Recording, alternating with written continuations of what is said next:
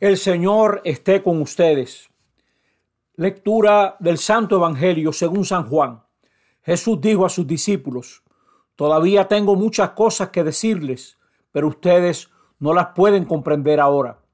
Cuando venga el Espíritu de la verdad, Él los introducirá en toda la verdad, porque no hablará por sí mismo, sino que dirá lo que ha oído y les anunciará lo que irá sucediendo.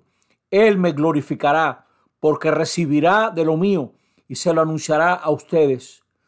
Todo lo que es del Padre es mío. Por eso les digo, recibirá de lo mío y se lo anunciará a ustedes. Palabra del Señor. Estamos celebrando la solemnidad de la Santísima Trinidad. Muchas personas no caen en la cuenta de la importancia de este misterio. Fíjense cómo en este Evangelio que acabamos de leer, Jesús habla, Jesús habla del Padre y del Espíritu. Jesús es el Hijo de Dios hecho hombre. Jesús procede del Padre y por eso aquí habla del Padre y habla también del Espíritu. Nosotros creemos en un solo Dios, Padre, Hijo y Espíritu Santo. ¿Cómo pueden ser esos tres, esas tres fuentes de relación? Porque todo lo que es diferente en Dios tiende a la unidad. El Padre está referido al Hijo y el Hijo al Padre y el Espíritu es el amor que existe entre ambos. Están totalmente interpenetrados. El Padre en el Hijo, el Hijo en el Padre, el Espíritu en el Padre y en el Hijo. Es un solo Dios, pero un solo Dios que es amor, porque el amor hace la unidad. Es el misterio fundamental de la vida cristiana, esa entrada en la iglesia nuestra. Nosotros entramos en la iglesia cuando nos bautizaron en el nombre del Padre y del Hijo y del Espíritu Santo. Entramos en la iglesia de la mano de la Santa Trinidad. Y cada vez que el Padre nos perdona, hace la señal de la cruz, Padre, Hijo, Espíritu Santo, sobre nosotros. Recibimos el perdón a través de la Santa Trinidad. Vamos a detenernos un momento a considerar al Padre, origen, fuente de amor, el amante. Él es el que tiene la iniciativa, no procede de nadie. El Hijo procede del Padre. El Padre es gratuidad eterna. Amar es divino. El Hijo, segunda consideración, revela al Padre. El Hijo es toda acogida y entrega al Padre. La gratitud también es divina. Fíjense cómo eternamente el Padre es Padre, porque el Hijo es eterno. No ha habido un solo momento en que el Padre no sea Padre y el Hijo no sea Hijo, porque son eternos, cada uno. Y lo mismo el Espíritu.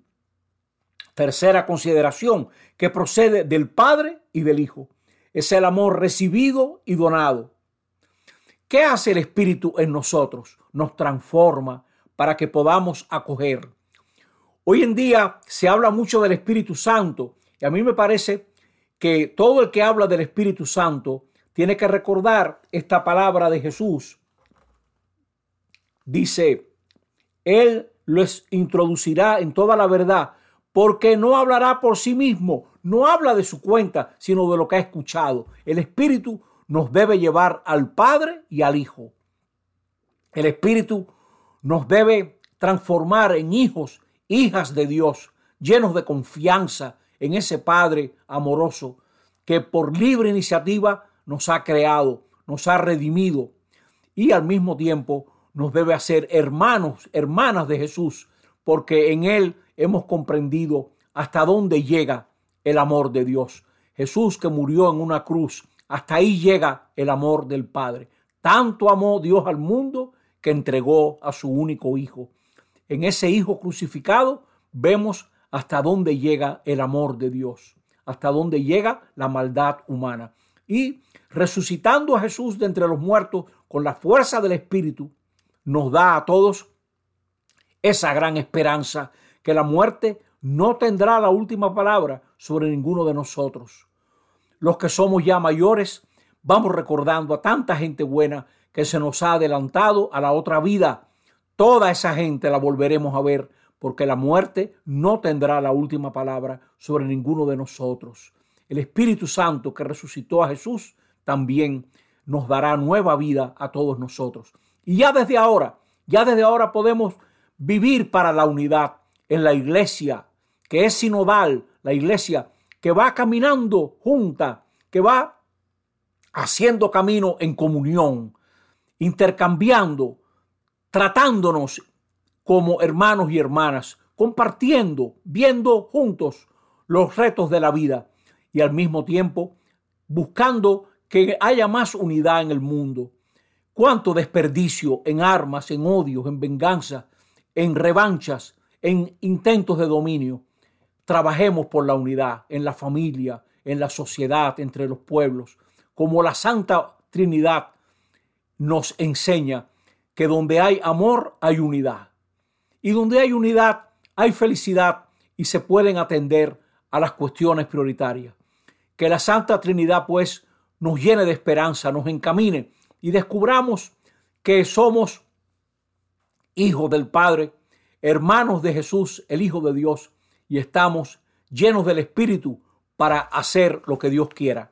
Que así sea. Amén.